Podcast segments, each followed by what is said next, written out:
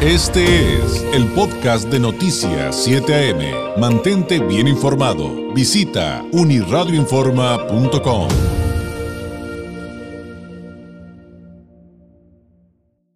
el momento de la participación del politólogo Francisco Ruiz, es doctor en Derecho Electoral, miembro del Instituto Nacional de Administración Pública, catedrático, autor de la columna Leer entre líneas, que usted también puede consultar en uniradioinforma.com, entre otras plataformas, y usted encuentra a Francisco Ruiz en redes sociales como FRuizMX. Francisco, ¿cómo estás? Muy buenos días. Muy buenos días, David, muy bien, afortunadamente, este saludándote con el gusto de cada martes, así como a tu amable audiencia. Pues platícanos de qué viene tu participación del día de hoy, titulada Política sin sorpresas. Pues mira, eh, dicen que en política no hay sorpresas, sino sorprendidos, y la realidad es que yo creo que a lo mejor por ahí hubo uno que otro sorprendido, tal vez algún esperanzado a que eh, pues los resultados en las contiendas de ayer que culminó el día de ayer, tanto en Coahuila de Zaragoza como en el Estado de México, pues eh, tuvieran, tuvieron una mínima esperanza de que el resultado fuera distinto. Sin embargo, pues la realidad es que todo estaba dicho desde hace ya varias semanas, ¿no? Eh, hay que, como siempre, leer entre líneas, ver a detalle los resultados, eh, en virtud de que, bueno, estuve revisando por ahí lo que los datos que nos proporciona el, el programa de resultados electorales preliminares en ambos casos y ofrecen, eh, pues la verdad, datos muy interesantes. Sin embargo, bueno, hay que partir de, de, algo pues muy eh, básico, como es el hecho de que eh, en el Estado de México no había duda de que tendría la primera mujer gobernadora, la primera mujer que iba a gobernar, o que mejor dicho va a gobernar a partir de septiembre el estado con mayor número de electores todo el país, que sin duda alguna es una elección en la cual eh, pues yo creo que ya debemos de normalizar el hecho de que gane una mujer, de que gobierne una mujer, eh, ya estamos en, en, en, la era de las mujeres, es el tiempo de las mujeres, algo que siempre se va a admirar, entonces yo creo que ya eh, hay que eh, enfocarnos más en los resultados que ofrecen, más allá del solo hecho de, de, del sexo de uno u otro gobernante, ¿no? Hay que enfocarnos en los resultados, en los méritos que tengan para gobernar. Eh, en el caso de Coahuila, bueno, pues sabíamos que iba a ser un gobernador, únicamente tenía candidatos y pues al igual que en, en el caso de eh, Coahuila, que el candidato de Morena ya había tenido una experiencia previa, eh, en el caso de Estado de México, Delfina, eh, también había tenido una experiencia, algo que sin duda alguna le sumó eh, a ambos candidatos, a pesar de que en el caso pues de Coahuila pues no le alcanzó y evidentemente la diferencia fue mucho más marcada, ¿no? Eh, algo también muy importante que se debe de destacar antes de entrar a los pormenores es que ya no se puede acusar a los gobiernos del Estado ni a los gobiernos este, federales o a los municipales de tener responsabilidad exclusiva en la promoción extraoficial del voto, ¿no? Ya eh, la cargada de los aparatos es eh, eh, ya es este, bastante equilibrada. no podemos decir que, como antes decía nada más, uno u otro tienen ya llevan mano Aquí vemos cómo en el caso del Estado de México, pues echó mano de todos los programas sociales, tanto por una como por otra parte. La eh, diferencia, pues obviamente sí eh, le permite establecer quién es un virtual ganador o ganadora en este caso. Sin embargo, pues no fue tan holgada como como se hubiera eh, pretendido, ¿no? y bueno, también antes de, insisto, entrar en detalles, eh, hay que recordar que, o destacar, mejor dicho, que el presidente López Obrador, algo que me llama poderosamente la atención, no quiere perder el tiempo eh, con rumbo a la elección de 2024. Ayer mismo convocó a los interesados en participar en la contienda presidencial. Vemos por ahí que salieron sonrientes, unos más que otros, pero sí es de llamar la atención cómo el presidente no se relaja, alguna, pues el resultado de ayer era el previsto, pero probablemente los números que eh, pues se le están ofreciendo al presidente no y bueno, por último, en, a grandes rasgos, pues destacar cómo desafortunadamente para los simpatizantes y militantes del partido más antiguo de México cada vez se ven más decepcionados por una dirigencia a todas luces ineficiente que no ha podido ofrecerle ninguna alternativa, ninguna estrategia, insisto, a sus simpatizantes, a sus militantes, a sus candidatos. Eh, es más, ya no puede ni atraer a candidatos ciudadanos en virtud de que eh, pues vemos cómo eh, continúa con estas directrices entreguistas por parte de Alejandro Moreno Cárdenas. Vemos cómo ha rebasado toda proporción eh, cómo eh, eh, la verdad es que pues ha entregado los, los, bastiones estos uh, estas entidades federativas que eran símbolo del priismo como es Hidalgo como es ahora el Estado de México. Y bueno pues vemos también cómo pues mantiene Coahuila y pues se ve una muy clara reducción de la de la presencia del priismo a nivel nacional de en todavía 1988 tener la totalidad de los gobiernos estatales hoy en día va a mantener a partir de este año va a mantener únicamente dos eh, y eh, por su parte pues Morena por sí sola va a tener 21 estados eh, caso del Partido Verde mantiene uno el Partido Encuentro Social en Morelos, eh, vemos a Movimiento Ciudadano con Nuevo León y con eh, Jalisco, y cinco estados más gobernados por eh, el Partido Acción Nacional.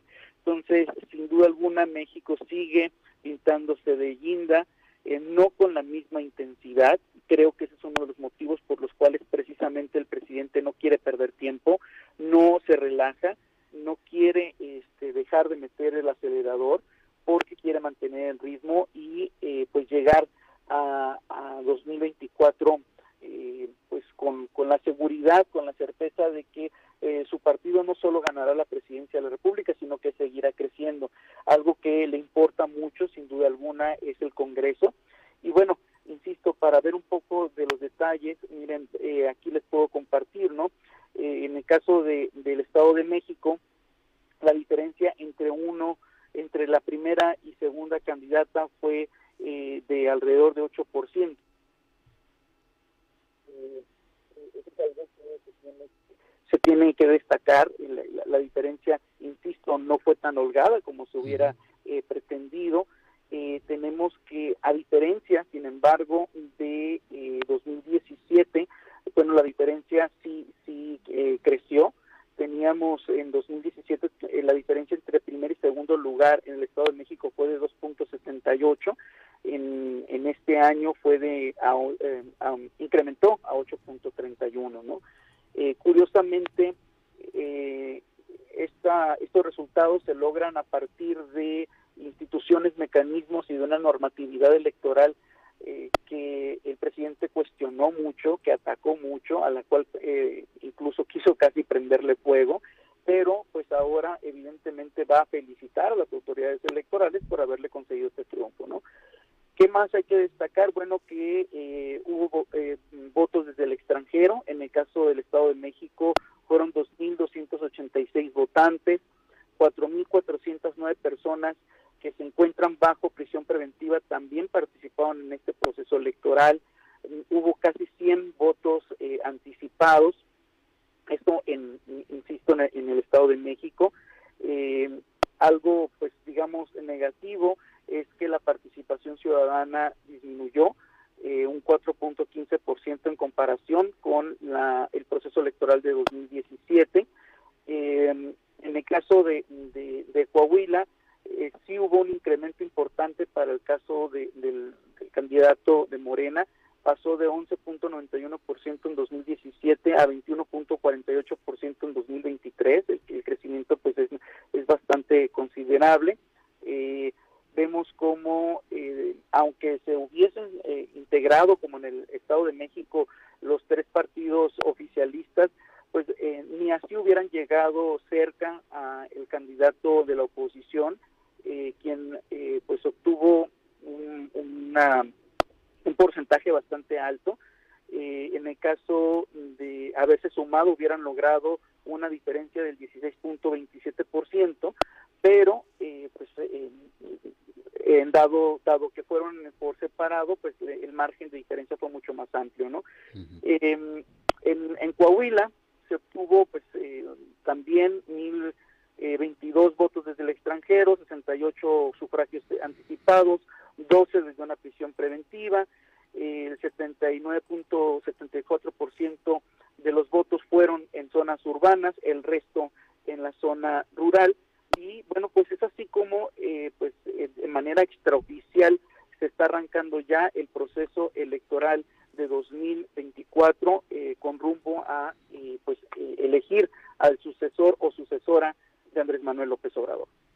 Sin duda unos temazos que implicarán que los sigamos desmenuzando conforme avancen las semanas, eh, Francisco, digo, a reserva de, de, pues, eh, de la, pues, eh, finalmente situación de que pues ganaron el Estado de México, quitándole al PRI, pues prácticamente el único, el bastión que le interesaba, pues ya sabes que les dolió sobre todo a Tlacomulco y Cuautitlán Izcalli por, por motivos obvios. Y yo solamente te haré una pregunta adicional.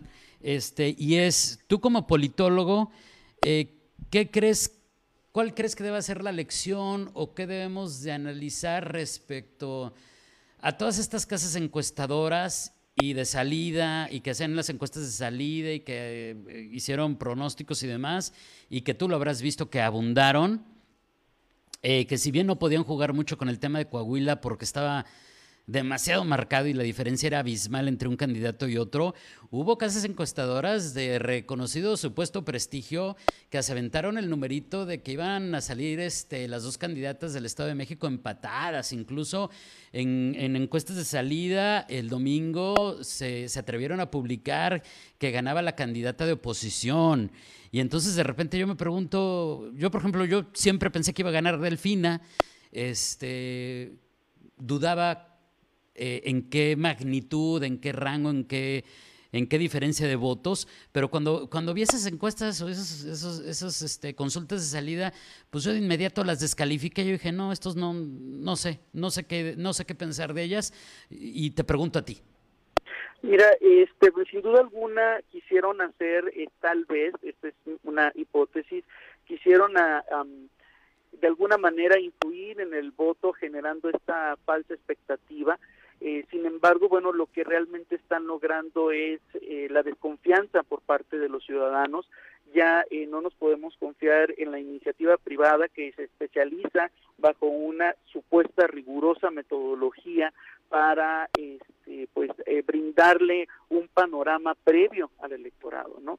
Entonces, definitivamente, pues caen en este descontento por parte de la ciudadanía o esta desconfianza. Eh, sin embargo, bueno, digamos, lo, positivo es que pues al final el, ciudadano, la ciudadana se dará cuenta de que eh, pues la encuesta que vale, entre comillas, encuesta, es eh, la votación y que quien realmente tiene el poder de, de decisión es eh, la ciudadanía. Eso es lo que yo rescato. Sí, sin duda, creo que es muy importante, sin duda, lo que nos estás diciendo. Francisco, muchísimas gracias, eh, que tengas un excelente martes y nos escuchamos la próxima semana. Muy buenos días. Así será, muchas gracias, excelente martes. Es la participación semanal del politólogo Francisco Ruiz.